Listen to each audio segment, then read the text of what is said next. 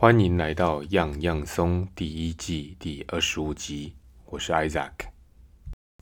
上个礼拜我做了一个实验，就是我在 Facebook 上面有一个粉砖叫做哇嘎弯刀嘛。那一直以来，我是一直有在更新一些家里面发生有趣的事情，跟小孩子好玩的生活点滴，但是收看的人数一直有限啊，所以有可能是我的。脸书的好友本来就不多，那另外就是想说，哎，是不是被人家偶然点到的机会也不大？因为现在实在是太泛滥了，啊每个人都在创作嘛。那我就无聊试试看，说，哎，Facebook 不是一直在推荐人家广告吗？我就点了。不过因为很抠，而且手头蛮拮据的，所以我就选了最便宜的方案，一天五十块，然后你就可以去设定说，啊，你要投放的年龄层啊、族群啊、地区啊，那蛮好玩的。它因为你钱越多，它就会。跟你 guarantee 说每天可以被看到的曝光度有多高嘛？那我就是用五十块，那想说，哎，撒个七天看看结果怎么样？那七天之后的数据大概是这样子。我平常可能发一篇文，或者是平常没事的时候，一天的触及人数大概就是几十个。就可能比较有在关心我的朋友们啦，没有关心我的就没有用嘛。我五十块那个选择的方案，它是说一天可以保证可能触发一百多到三百个人不等这样的人数，那我就想要丢丢看。那七天就是总共的广告周期过去之后呢，总共的初级人数有一千四百八十个人。那照 Facebook 的定义是，这一千四百八十个人是不重复的，所以就是会让比较多的人看到。那看到的人有没有点进来呢？就可以看啊，可能贴文的互动数。那一个礼拜过去之后，贴文互动数可能按赞的啊，可能有往里面多看一下的，或者是点击连接的人，大约是二十三至二十八。我这里有点模糊了，因为他可能有一些行为判断不是那么精确，毕竟数量不大。得到的结果是有一个人丢了一个讯息给我，然后他就丢这啥。好，就莫名其妙结束了，所以我也不知道这有没有效果了，但是就玩玩看，觉得也蛮好玩的。不过就是被 Facebook 赚走我人生中的第一笔广告费了。上个周末就带小朋友跟老婆去新竹北浦的绿世界走一走，那那边就是蛮开阔的一个园区嘛，有一些动物可以看啦，然后可以到处走走。那如果你现场买门票的话，大概是三百五十块，大人票，小孩子好像是两百多或三百二，其实价差没有很大，不过就有点贵。所以我就上网先去买啊，上网可以买到一些可能是旅行社或者是优待票，一张两百多啊，大人小孩都一样，因为你既然小孩票在那边现场买都已经比你优待票还贵了嘛，所以当然就是买这种优待票去用。那基于绿世界上耗了一天，哎也不错，因为现在天气也还蛮凉爽的，风吹起来是凉快的。那如果太阳地方照到，稍微会热，但是就是舒服的。所以我们就这样带小朋友去那边晃一晃。那黄熊体力也蛮好的，他这样跟我一整天走走走。绿世界它是一个园区，然后有一些不同的地形啊，所以你硬要爬山或者是走一些树，不算树林啊，但是算是小小的林道嘛，因为。我也不确定这样怎么定义，但是就可以走啊。那不管你要拍完美照啊、遛小孩啦，还是纯粹在草皮上面野餐，都还蛮适合。那大家不知道还记不记得我第一集的时候提到我那个很会买股票的外甥啊？他这两天又传了一张图片给我，因为原因是我的美股账户终于办好了，办超久的。我九月的时候去申请，然后可能全世界的人太多在申请了，所以他就审查了到。上上个礼拜吧，还是上个礼拜才寄信给我说，哎，恭喜你，你账户已经开通可以使用了。那我就赶快去问我那个外甥说，哎，那我接下来要怎么办啊？要汇多少美金？那他是建议我说，最好是一次汇一万块美金以上的金额过去，比较不会被银行转账的手续费去吃掉。因为目前银行转账的手续费大概是从八百到一千多不等。主要的原因是因为有时候你转过两次，你要被抽两次的钱。那跟他问了一些细节之后，他就传了一张照片给我，就是说，如果你在二零一二年的时候买一台 Tesla 的车，哦，大概是八万块美金左右的车价嘛。那如果你用那样八万块美金，在当时去买同样 Tesla 股票，放到现在。会变成一千多万的美金，就是暴涨了一百五十倍以上，所以听起来也是蛮吓人的，只是没有跟到嘛。而且现在特斯拉已经涨翻了，它已经从一拆五，它本来的股价大概最低，我去年有看到可能就是三百多，然后一路涨到快两千嘛，然后被一拆五之后已经除以五倍喽，现在又涨到了六百。所以还原回去，它就已经又从两千涨到了三千，非常的吓人啊！那现在去追我也不敢追啊，所以在想说下一个 Tesla 是什么，来想想看。然后我另外一个问题就是，要汇一万美金，我现在手边也没那么多钱，所以我现在最大的功课除了找股票之外，我还要看哪里有钱，到处抢抢一万之后，再汇到美国去，开始我美股操作之旅。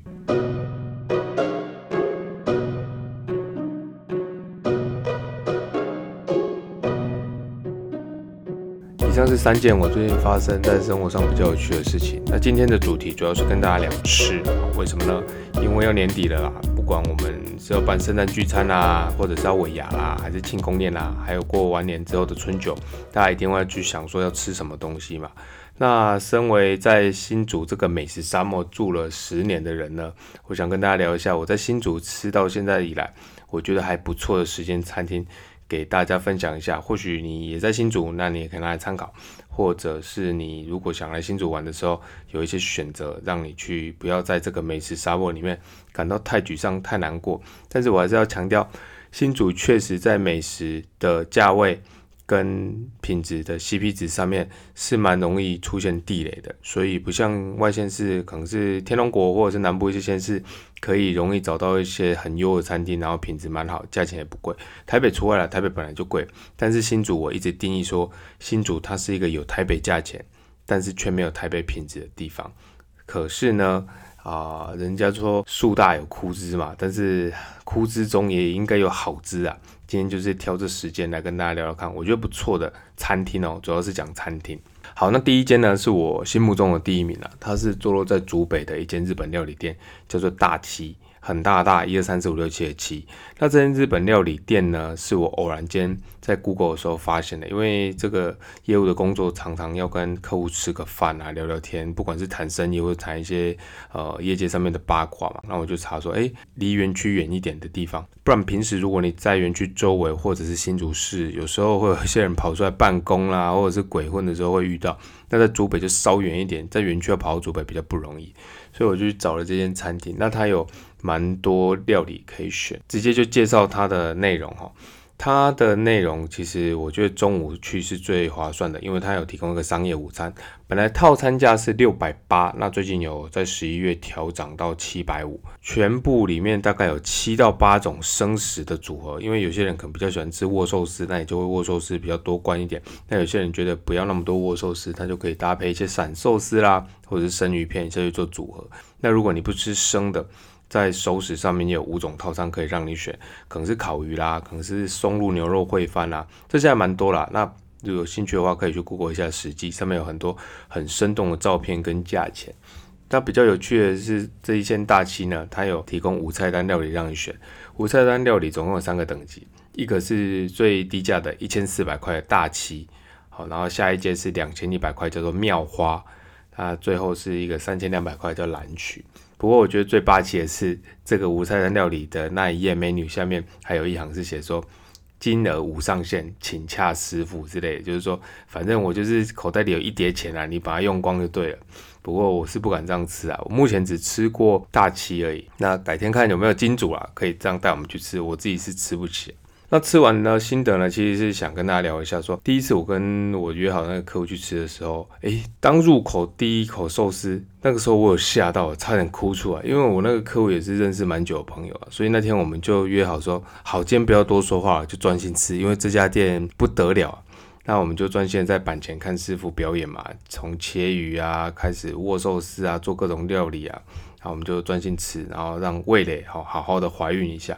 这间店的底蕴真的很深，每一道菜都让人非常惊艳哦，跟一般回转寿司或者是标榜平价但也不便宜的日本料理店根本是不能比的。那我特别有印象的几道菜是比目鱼的旗边军舰，哇，这个真的不得了。师傅用很多比目鱼切下来的鳍边的不算碎肉了，但是可能是比较零碎的部分啊。但是就经过一些变化之后啊，放到卷到海苔的军舰上面。那这个鳍边是用那个喷枪灰给啊那一种烧过，让它整个油脂有焦香味出来。那放到嘴里就是入口即化，然后口齿生香这样子。那另外一个我觉得好吃的是马粪海胆军舰啊，这个蔡佳佳也有认可过，因为之前有聊过，蔡佳佳他其实不太敢吃日本料理里面这个海胆啊。那我之前带她去日本玩的时候，有一次还特别点了一罐台币五百块海胆给他吃，那他吃完就觉得，嗯，是感觉应该这是好东西，但是他就觉得不喜欢了。味道不喜欢，所以后来我们自己去吃的时候，有一次又让他挑战一次，他不是刻意点的，就是点那个时候六百八的商业午餐的时候，哎，里面就有附，那我就跟菜菜说，你可以挑战一下，这个真的 OK，因为这是我也是生平当中吃到目前觉得最好吃的，放进嘴巴里面也是就融化，然后那个海胆的鲜跟甜会瞬间爆发出来。那天蔡佳佳吃完也觉得，哎，OK，好吃诶。他第一次觉得海胆是好吃的。好，那第三道比较有印象的哈，是握寿司，是黑尾鱼中腹。那我觉得蛮厉害的，因为我一般尾鱼的印象就是那种正鲜里面那种红红的，那就是很瘦，它吃起来就不好吃。或者是我们去吃给人家请客的时候啊，那种一整盘的生鱼片切起来是红红一片，那有里面有时候也是冰的很冰啊，不是很好吃，就会觉得尾鱼大概就是那样酸酸的啊，或者是。没有特别像鲑鱼那样油脂给你，但是黑尾鱼中腹吃下去也是颠覆你的味蕾的想象。那种油花的均匀性跟分布性在舌头上面融化的时候，你会觉得天哪！不要跟我讲话，我只想好好专心吃这一块鱼肉。那虾子的部分呢？我觉得他们的甜虾握寿司也非常好吃啊。甜虾一般它的 size 都蛮大的，可能有呃男生的两根手指头并起来的那么宽，它铺在握好的粗饭上面吃。那虾子的味道很甜，不会有什么超车的味道，那就是吃起来也是很舒服、很爽口。然后干贝握寿司一样，在海鲜上面大气的处理真的是处理非常好，尤其是这种虾贝类的，我觉得接受度都蛮高的。那吃完之后也是在干贝上面分量很足，那我觉得应该都是北海道生食节那种干贝啊。最后在鲑鱼哦，鲑鱼也不错，只是因为我们常在蒸鲜或者是一般料理店吃的鲑鱼觉得不错的东西，在前面讲的这些很强的握寿司比较下，鲑鱼就一般了。好，那这间店我觉得有空就会想去啊，但是因为还是稍贵，所以就是要适量而行，哈，自己钱包存够了钱再去，或者是有时候有公务之便的话，它是会是我的首选。好，那这间店的地址在哪里呢？它在竹北市的自强三路三十一号，礼拜一是公休的，所以大家要去的时候记得先定位，然后礼拜一不要去扑空。那这一间店，我觉得我特别想要再给他一个赞赏的地方是。板前的师傅啊，他会很用心看你吃饭是左手或右手，因为我吃饭是左撇子，所以这个我特别有感觉到。寿司摆放位置的时候，通常他如果给右撇子的时候，他会从左上到右下这样斜摆给你，让你右手的筷子比较顺势可以去夹。但是我是左手嘛，所以这样摆放的是反过来，所以我会用筷子稍微把寿司拨回去，然后自己夹上来吃。那师傅可能看到我两三次这样的动作之后，诶，他就会调整把我。寿司的位置去从右上到左下这样摆，让我比较好夹。我觉得这是蛮贴心的部分啊。有很多有板前餐厅的师傅，他不见得会注意到这一点。那之前我看过那个有一个 YouTube 影片在介绍日本的寿司之神小野二郎，他在呃握寿司给客人吃的时候，他也是会注意这些细节，然后会。依照客人吃饭速度跟它的食量的饭量去做调整。其实克制化的料理，这就是日本料理很强的一个部分。那也是它为什么可以卖这么贵，弄得那么高级的方式。我觉得很多的体贴跟细心在里面，就让你的价钱可以卖得高。不管是做菜或者是做生意做人，我想这都是通用的了。大七这边就我刚刚讲的，它是一个比较适合谈秘密的地方，因为为什么呢？它整体店里面的颜色也稍微昏暗一点了，所以不太容易被人家认出来。说，哎，这个搞跟呢是不是又在讲什么公司的秘密啊，还是什么？那它也有一些包厢或者是呃板前之外的选择，你可以到一些啊比较简单的私人桌在那边坐的去聊一些事情。那这边周遭它的车不是那么好停，但是它的对面就是一个国小，那国小绕一圈，其实加减都还有一些白线可以找，还算方便啊。那非常建议大家有空的时候可以去吃吃看。好，第二间呢，就是在左北跟大七对打的，叫做纸一路。那个纸哈是一个鱼字旁，左边是个鱼鱼字旁，然后右边是圣旨的旨，就是有纸的纸，把那个月部那个肥肥的那个左边那个月部把它去掉，换成鱼。那这个纸在日文好像叫做阿妈咪，就是那种鱼的鲜香味吧。好，我印象中是这样子啊。如果大家就比较知道，欢迎跟我指正一下。好，这个紫一路呢，跟大七走路线也是很像。然后我觉得食材的新鲜度跟厨师的功夫也是不相上下的啦。但是因为后来大七涨价了吧，那紫一路它没有去做跟进，所以相对它价钱会便宜一点。那它的午间套餐呢，还有一些更划算的选择，就是那种比较简单的冻饭套餐，大概是从三百八到五百以内啊。那一个饭，不管是生鱼片的啊，或者是一些散寿司的，还会附沙拉、主物跟西物，所以整体吃起来还是都能够吃得饱、吃得过瘾的。那如果你要正式一点的商业午餐呢，它的价位就还是在原来跟大鸡 PK 那个六百八，但它商业午餐有四种，就是握寿司啊，或者是盖饭等的一些组合。但有些人如果不敢吃生的，你是可以选熟食类的、烤鱼类的，但是它的熟食类的主餐就没那么多，大概只有一种。不像大鸡蛋有五种可以选，除了这些商业午餐之外，你如果要选比较高级一点的，还有上去的两阶，一个是九百八的，它再上去是一千五。这个菜色也是师傅有配好的一些选项，那内容会比较丰富。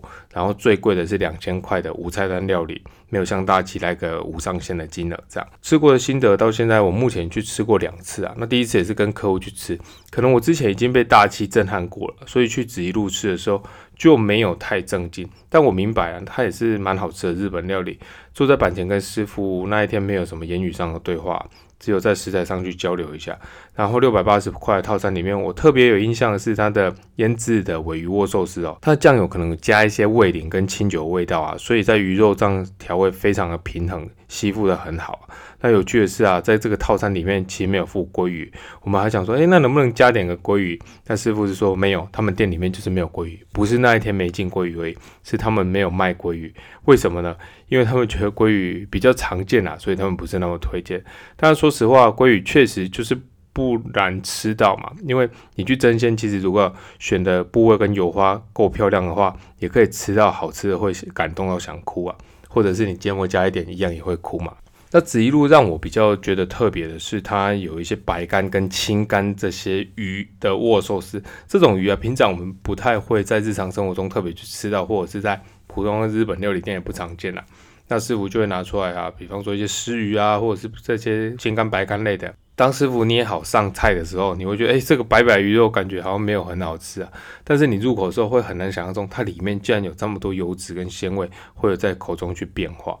那它的比目鱼鳍边均线也很微，然后量给的也很足啊，跟在大气的时候吃到一样。那些鱼油会在你的口中爆浆啊，生死相许的缠绵在你的舌尖跟每个牙缝，感觉就是整个很疗愈，觉得啊，今天就是可以这样子，有种人生无憾的感觉。好，那回来呃服务的部分啊，我觉得就没有像大气那么细心啊，他会看我是左撇子还是右撇子，因为其实我每次去。我都要把寿司这样一直播，一直播，一直播，这样两次可能也播了十来次了吧，那都没有师傅去注意到。那这一个店的地点呢，它不是很好找哦，因为你如果 Google Map 当然会带你到那里去，只是你车非常的难停，所以我会建议啊，你最好是开到文心路。好，先讲一下这间店的地址是在竹北市的家政九街十三号，离高铁站不远。那你可以先开到它附近的文心路这条比较大的马路上面附近去找位置，找好之后再拿手机，像那个林正英在抓僵尸看罗盘一样，这样去走路走进去。那它的店面也不是很起眼，你一个不小心就会错过，所以要仔细看一下。紫一路的公休时间是星期二，刚好跟大七错开，所以如果你刚好哎今天有点餐想吃。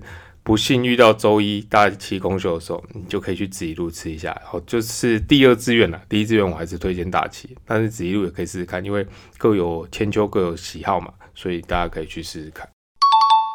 好，讲完两间日本料理，我们接下来讲一下美式的食物。接下来讲的这间餐厅叫做 Stanley 史丹利牛排屋，哈，全名应该叫做 Stanley Steakhouse 啊。那这一间是我学生时代的初恋呐。有一天也是偶然在巨城附近找到这间牛排馆，那他除了卖牛排，还有卖汉堡。以前比较穷的时候，我们就会去那边吃他一个标榜很巨无霸的十二盎司的牛肉汉堡。最开始我记得价钱好像也才两百二十块左右啊，然后就是一个汉堡旁边附一大盘多爆薯条，超好吃，然后又吃很饱。但现在已经默默涨到三百一十块了，虽然就是物价上涨嘛。那 Stanley 它的。花生酱汉堡也非常好吃哦，那种咸甜咸甜肥死人滋味啊，会让我甘愿当个肥仔也没有关系。那 Stanley 除了这些汉堡之外，它的牛排类我也蛮推荐的哦。它的配餐可以选三样哦，但是它可以选的种类很多，有薯条、地瓜条、烤蔬菜。薯块、风味饭跟奶油玉米，那这些都还蛮不错的。然后接下来主要重点我们就放在肉类介绍的牛排上面。那 Stanley Steakhouse 它有提供雪花牛、牛小排，还有一些比较高阶的沙朗啊，什么都有。但 CP 值最高的还是雪花牛。雪花牛有八盎司啊，卖三百九十块的，然后也有十六盎司卖到六百块。然后最猛的还有一个二十二盎司的嫩煎牛排。那价钱会再贵一点，到六百九十块。所以你如果想要大口吃肉的话，这里是一个很棒的选择。那一般来说，你只要选八盎司加上配餐慢慢吃，大概就会饱了。但是如果纯粹是为了一个爽度高，因为足科大家工作压力大嘛，想要吃爽一点的话，十六盎司就是一个很推荐的选择了。搭配五分熟的软嫩啊，这吃起来非常疗愈啊。然后它的炖饭，好，不是刚牛排讲的富那个风味饭啊。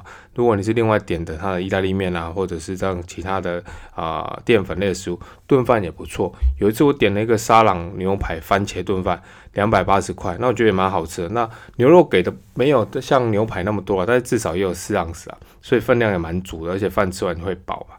那以前 Stanley Steakhouse 它的饮料种类比较多一点。有奶昔跟冰沙还可以选，但现在就没有了，我就觉得比较可惜好，那 Stanley Steakhouse 虽然一路从我刚刚讲的两百二十块这个汉堡涨到三百一十块啊。但是它虽然涨过价，它的分量没有缩水，跟品质没有去打折，这点是我很欣赏啊。因为很多餐厅它就是在发展的时候，一开始 CP 值很高，然后后来就会开始涨价。那涨价之后，你就觉得也不怎么样，然后它也不太敢涨太多，接着就会开始动歪脑筋来缩水食材，那最后就不上不下嘛，变贵又变难吃，当然久而久之生意就不好，然后就倒了。我觉得就是，如果你想要涨价，OK，反正喜欢你的客户还是会喜欢你啊。虽然有价钱比较贵，会比较痛一点，但是品质不要跑掉，不要为了追求餐厅的利润去压缩客户这种体验的感觉，这才是长久的经营之道了。嗯，不过说这边感觉它薯条好像有少一点了，没有像以前念书的时候那么多多到爆，但是都够吃啊。好，那这一点我也想要应用在我的业务生活上面哈。有时候卖东西给客户哦，客户们要理解一下哦，我们的东西你要它好又要它便宜，这不是 always 可能的事情啊。所以有时候卖贵一点就包容一下吧，这就像吃饭一样啊，我要给你一个最好的体验吧，所以可以允许的空间内就不要太残忍了。好，那 Stanley Steakhouse 它有两间，在新竹有一间，在竹北也有一间。那我比较推荐是新竹这一间，在巨城对面的，它的地址是新竹市东区中央路的两百三十号，很好找了。你只要在巨城中央路那一侧，然后往对面看就会看到了。那竹北那一家我觉得就没有那么好吃啊，但是大家的舌头不一样，或许我舌头比较笨，好，你大家都可以去吃看。但第一志愿。还是在新竹这边也方便啦，因为你有时候去现场可能没有位置的时候，还可以先预约，然后去排队，再到剧城逛一逛这样。好，第四间要介绍的餐厅叫做 Cook Table，哈，就是蛮有趣的一间店啦。它在一个竹北很偏僻的地方哦，地理位置大概在喜来登饭店后面的那一块。那会发现这一间店是因为去年五月的时候，黄二雄他刚出生啊，那一阵子我就住在月子中心爽当大爷。不过在月子中心里面就是。你的吃大概就是要跟着老婆吃嘛，吃那些月子餐，虽然蛮丰富了，但是后来有点腻。那有一天我中午的时候，我同事们他们就来送尿布给我，然后就接我离开月子中心，不用再吃那个腻到爆的可怕月子餐，我就跟蔡家请了两个小时的荣誉公出假这样子。那中午吃饭的时候，同事他们就找到的这个还不错的地方哦，这个好地点啊，它的餐厅主要供应的是意大利面、炖饭。然后还有一些咖喱猪排啊、咖喱炸鸡这类料理，那蛮好吃的哦。食物的品质很好，它分量够，而且重点是价钱不贵，一份大概都是两百到三百这个区间不等。那咖喱类，如果你想升级爽度啊，还可以加个二十块补一个很猛的欧姆蛋，绝对会让你吃的很饱，饭还会剩下。一般来说，在那边点一个餐就会付一杯饮料了，就是红茶、绿茶、果汁这种比较简单的。那你也可以加个七十块升级一下，变成啊有多汤跟甜点。那我觉得汤还不错，我现在去过两三次啊，一次是喝到南瓜泥的汤，一次是喝到马铃薯泥的汤，这个汤的味道都很足，那诚意也很够哦，我觉得还蛮好的。那甜点就是中规中矩的冰淇淋或者是小蛋糕，品质也不差。那如果你预算啊多一点，或者是今天要庆祝一下，可以选五百块以上的排餐也有。它，最厉害的是那种前两天要先预定的战斧牛排，一份是一千六百块。我现在还没吃过，所以不知道好不好吃。排餐类的价位跟区间我就不了解了。这间店就是呃价格分布的区间够大，那亲民度高，算是小确幸中可以去寻找好地点了。那它周边的停车也没有直接的停车场或停车格可以停，但是你可以绕一绕找一些白线或者是梅花线的地方可以停。Cook Table 虽然在很偏僻的地方，但是假日啊一定要记得先定位。有一次，我们就跟阿雄的好哥哥啊，壮壮哥哥他们全家也是去绿世界玩，大概也是去年这个时候。那收工的时候就想到说，哎，可以去吃这一家，就先打电话去订。还好先订了，因为我们到的时候现场整个大爆满，发现哎，原来住在行阿来里面的人很多，门口还有一些在等的。Cook Table 的地址呢是在新竹县的竹北市胜利九街六十八号。好，有兴趣吃咖喱或者是想要放松一下躲一下的人，可以去看看。好，第五间餐厅呢，叫做 Lala Kitchen，很奇怪哦，我不知道为什么，两年多前的一月底嘛，我到现在的新公司，那我在半年内竟然就欢送了四个同事啊！我在想说这是怎么回事？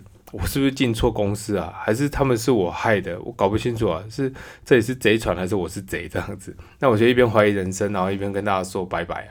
也因为这样，我还蹭了不少欢送的聚餐啊。那这个拉拉 Kitchen 就是其中一家。很妙的是，这间店的地点竟然还在我的母校交大里面啊！我自己都不知道，因为是后来毕业后，餐厅陆续整建才进驻的。那在聚餐那一天啊，我问同事：“诶，我们要去哪里吃？”他们就说要去交大。我想的是怎样被欢送到的同事人缘是不是很差？因为那天我还不知道有这间店嘛，怎么会去交大随便吃什么学生餐厅呢？因为就我当时的情报所知。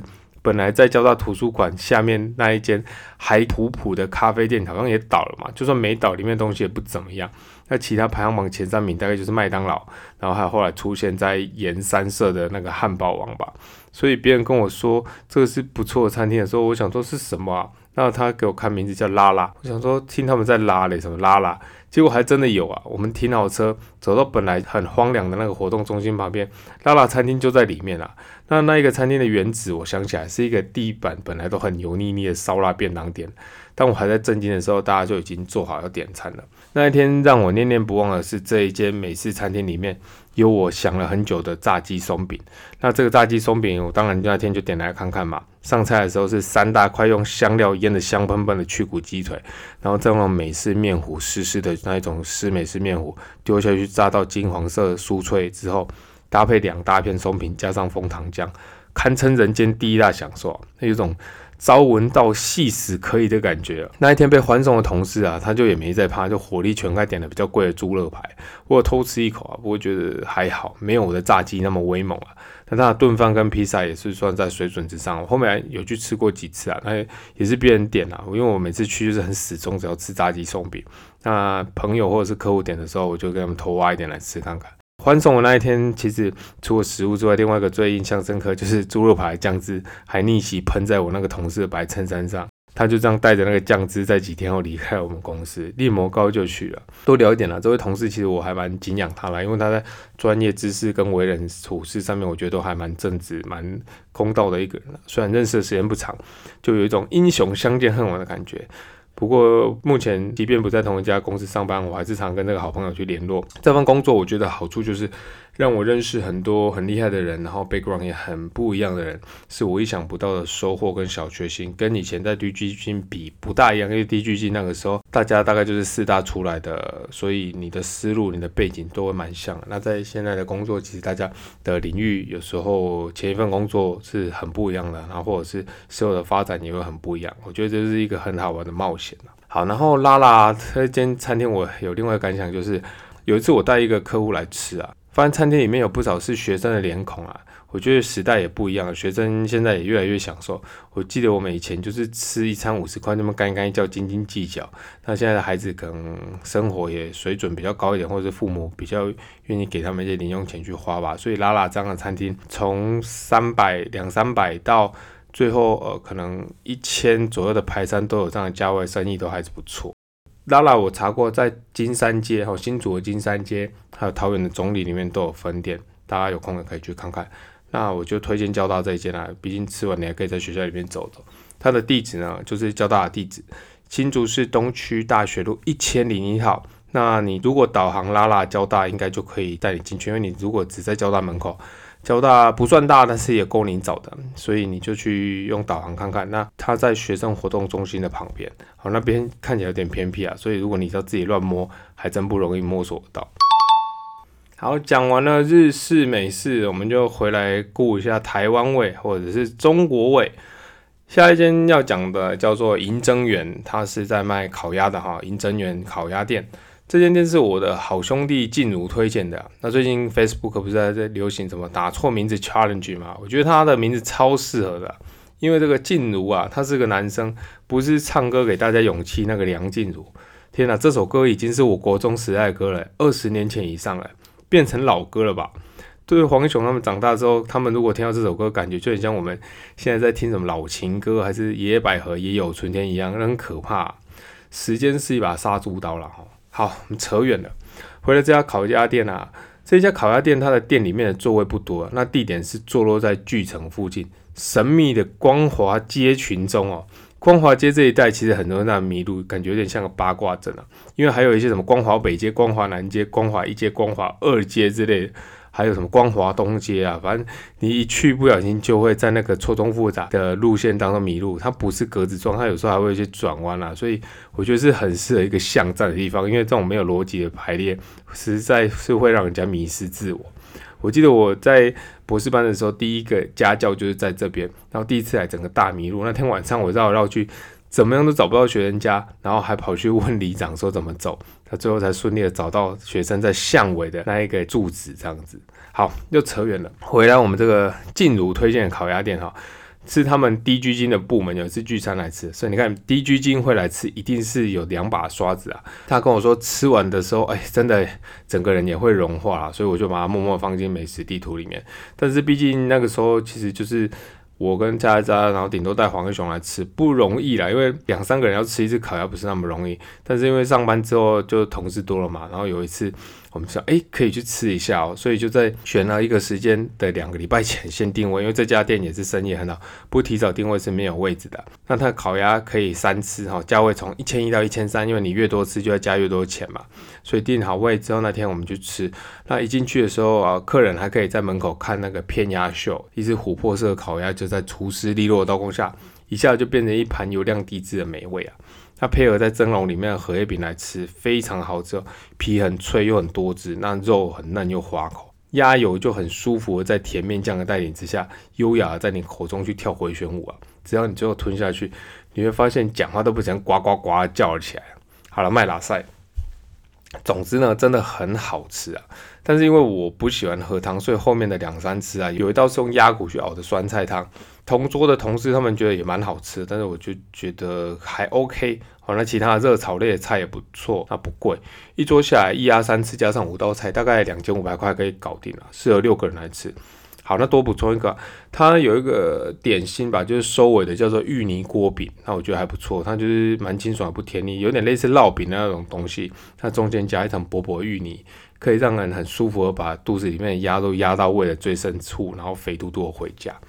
好，银针园的地址在新竹市的东区光华东街十号。庆幸的是，它是在金国路跟光华东街交叉的路口没有多远的地方，所以你不需要进入这个光华街的八卦阵里面去乱绕，然后你停车就可以在金国路上面找个停车场或停车格停一停，走过去就可以了。好，那既然已经来到了光华街这一带，我以前就是住这附近了。然后就来聊一下这附近的另外一家好吃的餐厅，叫做圣厨，他卖的是日式的寿喜烧。我如果没有搞错的话，它应该是大叔集团啊。大叔集团不是那种暴力集团哦，大叔在餐饮集团。它最有名的是一家居酒屋啊，也是在金国路上面的小公园的旁边。我之前带黄熊晃来晃去的时候有经过，然后看它门口，嗯，蛮有日式风味的。但是我查了一下，看到它价钱还蛮贵的，所以就放弃了。后来发现，诶，在我们住的对面就有这一家寿喜烧啊，本来以为也会一样贵，后来查一下发现没有那么贵，而且是吃到饱的店哦。那时候黄熊还很小啊，所以可以乖乖做宝宝，也不会乱抵抗啊。加上刚讲嘛，离我们住的旧家非常近，开门走路大概一百步之内就可以走到，所以就找一天订好位，跟蔡佳佳一起去吃啊。那我们刚到门口进去的时候，发现哎，那天店里面怎么只有一桌客人？加上灯光有点昏暗，我们就怕怕的，想说会不会踩到雷。可是进去之后，看到上的肉盘跟青菜煮好后，吃第一口，我们的疑虑就消失了。它肉很大片啊，然后又嫩又鲜，而且还会敷 cheese 丝给你，你可以用生肉卷着下去煮，然后嘎出新滋味，蛮有噱头啊。但是我后来还是比较喜欢传统的煮熟，就是那种酱汁、酱油酱汁煮熟之后沾蛋汁吃啊，然后就很好吃。那菜盘啊、豆皮类这些配餐也都蛮有质感的，还很不错。我们在想会不会可能因为它是大叔集团里面，所以可以去削它的食材物流跟库存，所以品质蛮好的。那后来陆陆续续有去吃了两三次，都还不错了。那里面有一个小小小小小的缺点是，它服务生的速度不快，而且好像每次去它动作有越来越慢的感觉。不知道是不是生意不好，还是 cost down 关系，就请一个动作比较慢但是比较便宜的工读生吗？总之呢，我们后来搬家了，搬家之后就比较少去吃。上次去吃应该是两年前以上的事情了。那不知道现在应该还在了。刚好查一下它的价格，价格在平日午餐是四百二十八，然后晚餐跟例假日全天是四百五十八，两小时吃得饱。那这间餐厅它有简单的饮料吧，可以拿一些可乐啊、茶、咖啡，然后好像有一种杜老爷的冰淇淋，那不是很有特色啦。重点就是吃它的寿喜烧。好，地址。新竹市光华街十六之一号哦，在金国路跟光华街的交叉口的公园后面，然后那边停车也还 OK，就停完车公园走一走去吃饭还不错。好，第八间叫做 Friendly Pizzeria，哦，听起来就是卖披萨的，然后 Pizzeria 就有点意思的感觉，顾名思义，它就是一间。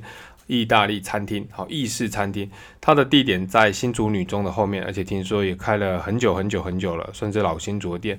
那主要内容就是卖披萨跟意大利面，分量很多了。它的价位大概就是从三百多到五百多不等，主要是如果你点一些排餐就会比较贵一点。那主餐的地方，我想琢磨的不多哦，是好吃啦，但是没有像大七或者是拉拉的那种炸鸡松饼吃了你会想哭，味蕾会怀孕的。那我比较有趣的点是，它的披萨总共有二十二种之多，那全部的菜名都是用意大利文或者是不知名的火星文命名的。我每次去都不会念了，只会像文盲一样指着菜单跟店员说我要这个，因为还好它底下有说这个东西是什么配料组成，所以你可以去想象一下。那我不讲主餐太多的介绍，是因为这间店有趣的地方是它的副餐加成套餐的地方很有趣很猛啊，这就是我今天要分享的重点。那不是说它主餐不好吃，重申一下，主餐也好吃，但是就是没有让你惊艳到爆。但是有特色就是它的副餐，它的套餐哦，升级方式有两种，一种是 A 套餐，你加了一百块就有一个面包跟汤。那 B 套餐是加一百六十块，你可以再多选，除了刚刚的面包跟汤之外，你可以再多选一个甜点或饮料。那这里我是强烈建议你第一次去可以选 B 套餐，因为哦，你甜点如果选提拉米苏，它的分量超够，而且它是现做的，不是那种跟中央厨房去批来的，它做法也够到地啊，就是吃的那种湿湿软软泡了咖啡酒的感觉，它甜度也改良过，没有像意大利那种吃了就会得糖尿病的那种甜死人，所以我觉得蛮推的。然后另外呢，我觉得最好玩的就是它副餐里面非常酷，因为它的面包一上菜的时候你会吓到，它是一根大概有一公尺长面包棍，是不粗了，直径可能三公两三公分左右吧，但是它就是非常长的面包棍，感觉就想要干架这样子，对，没有听错，就是一公尺长的面包棍哦。所以如果你两个人以上的聚餐呢，点了三份面包的时候，店员就会阻止你说：“你先点两份好了，到时候大家续了吃，因为上菜会吓到，它视觉感非常强烈，而且它应该是现烤的，所以非常的烫，那味道很香。吃不完的时候连外带还要折断才能装进袋子里，我觉得这是蛮有趣的事。那根据我爱吃千层面的同事说。”吃起来真的是不错啊，就是味道是他喜欢的。但因为我煮菜都乱吃啊，因为每次心心念念都在等甜点。好，最后呢，这家店它因为是在主女的后门，所以哈，大家不要想象说来吃饭会看到梅亚啦。哈，他们放学是从正门出来的，除非他们翻墙出来，或者有一次哈，我看到四个主女的女生穿校服自己进来吃。然后吃的蛮高兴，就感觉啊，好青春，好青涩啊！我整个大叔的感觉都年轻了起来呢。嗯，不过这样感觉有点像怪叔叔了，好吧？